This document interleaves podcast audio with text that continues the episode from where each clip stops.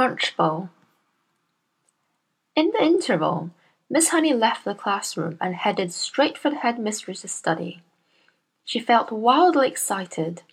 She had just met a small girl who possessed, or so it seemed to her, quite extraordinary qualities of brilliance.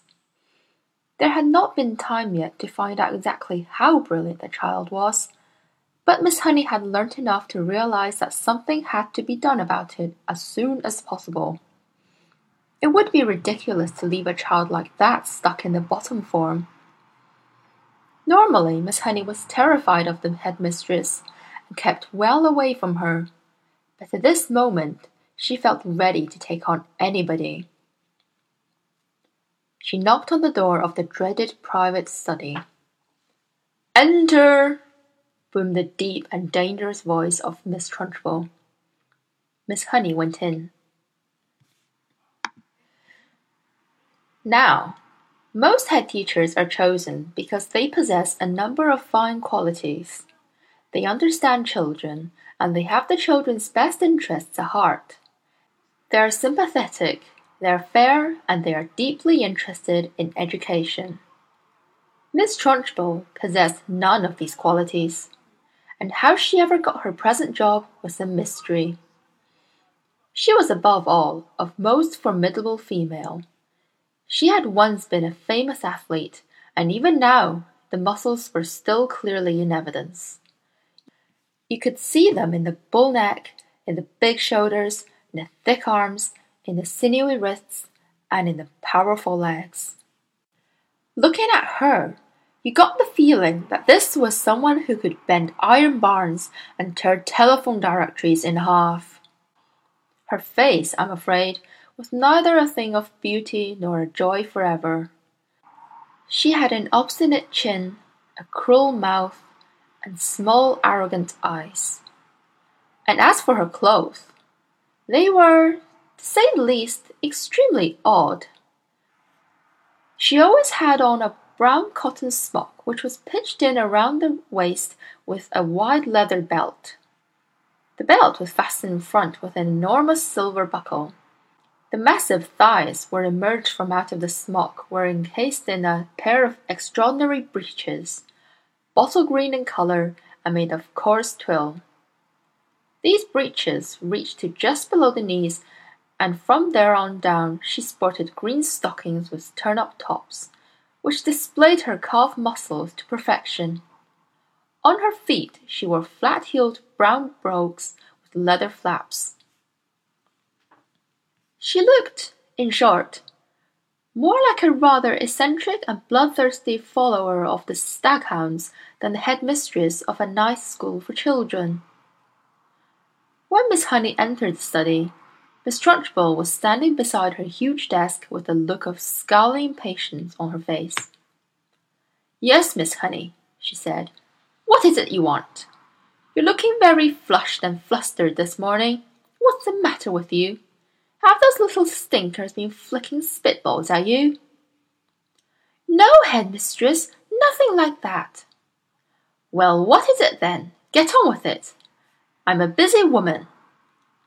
As she spoke, she reached out and poured herself a glass of water from a jug that was always on her desk. There is a little girl in my class called Matilda Wormwood, Miss Honey began. That's the daughter of the man who owns Wormwood Motors in the village, Miss Trunchbull barked. She hardly ever spoke in a normal voice. She either barked or shouted. An excellent person, Wormwood, she went on. I was in there only yesterday. He sold me a car, almost new, only done ten thousand miles. Previous owner was an old lady who took it out once a year at the most. A terrific bargain. Yes, I liked Wormwood. A real pillar of our society. He told me the daughter was a bad lot, though. He said to watch her. He said if anything bad ever happened in the school, it was certain to be his daughter who did it. I haven't met the little brat yet, but she'll know about when I do. Her father said she's a real wart. Oh no, headmistress, that can't be right, Miss Honey cried. Oh yes, Miss Honey, it darn well is right. In fact, Now I come to think of it, I'll bet it was she who put that stink bomb under my desk here first thing this morning. The place stank like a sewer. Of course it was her. I shall have her for that. You see if I don't. What's she look like? Nasty little worm, I'll be bound. I have discovered, Miss Honey, during my long career as a teacher, that a bad girl is a far more dangerous creature than a bad boy. What's more, they're much harder to squash. Squashing a bad girl is like trying to squash a blue bottle. You bang down on it, and the darn thing isn't there. Nasty, dirty things little girls are. Glad I never was one. Oh, but you must have been a little girl once, headmistress. Surely you were. Not for long, anyway, Miss Trunchbull barked, grinning. I became a woman very quickly. She's completely off her rocker, Miss Honey told herself. She's barmy as a bedbug. Miss Honey stood resolutely before the headmistress. For once, she was not going to be browbeaten. I must tell you, headmistress, she said, that you're completely mistaken about Matilda putting a stink bomb under your desk. I am never mistaken, Miss Honey. But, headmistress, the child only arrived in school this morning and came straight to the classroom. Don't argue with me, for heaven's sake, woman. This little brute, Matilda or whatever her name is, has stink bombed my study. There's no doubt about it. Thank you for suggesting it. But I didn't suggest it, headmistress.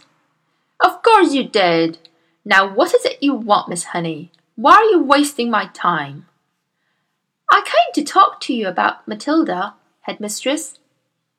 I have extraordinary things to report about the child. May I please tell you what happened in class just now? I suppose she set fire to your skirt and scorched your knickers, Miss Trunchbull snorted. No, no, Miss Honey cried out. Matilda is a genius. At the mention of this word, Miss Trunchbull's face turned purple and her whole body seemed to swell up like a bullfrog's. A genius! she shouted. What devil is this you're talking, madam? You must be out of your mind. I have her father's word for it that the child is a gangster. Her father is wrong, headmistress. Don't be a twerp, Miss Honey. You have met the little beast for only half an hour, and her father has known her all her life. But Miss Honey was determined to have her say, and she now began to describe some of the amazing things Matilda had done with arithmetic. So she's learnt a few tables by heart, has she? Miss Trunchbull barked. My dear woman, that doesn't make her a genius. It makes her a parrot. But headmistress, she can read. So can I, Miss Trunchbull snapped. It is my opinion, Miss Honey said, that Matilda should be taken out of my form and placed immediately in the top form with the eleven-year-olds. Huh! snorted Miss Trunchbull. So you want to get rid of her, do you? So you can't handle her. So now you want to unload her onto the wretched Miss Plimsoll in the top form, where she will cause even more chaos. No, no, cried Miss Honey. That is not my reason at all. Oh, yes, it is, shouted Miss Trunchbull. I can see right through your little plot, madam, and my answer is no. Matilda stays where she is, and it is up to you to see that she behaves herself. But, head mistress, please, not another word, shouted Miss Trunchbull. And in any case, I have a rule in this school that all children remain in their own age groups regardless of ability. Great Scott, I'm not having a little five year old brigand sitting with the senior girls and boys in the top form. Who ever heard of such a thing? Miss Honey stood there helpless before this great red necked giant. There was a lot more she would like to have said, but she knew it was useless. She said softly, Very well then, it's up to you, headmistress. You're darn right it's up to me, Miss Trunchbull bellowed. And don't forget, madam, that we're dealing here with a little viper who put a stink bomb under my desk. She did not do that, headmistress. Of course she did, Miss Trunchbull boomed. And I'll tell you what, I wish to heavens I was still allowed to use the birch and belt as I did in the good old days. I'd have roasted Matilda's bottom for her so she couldn't sit down for a month. Miss Honey turned and walked out of the study, feeling depressed, but by no means defeated. I am going to do something about this child, she told herself. I don't know what it will be, but I shall find a way to help her in the end.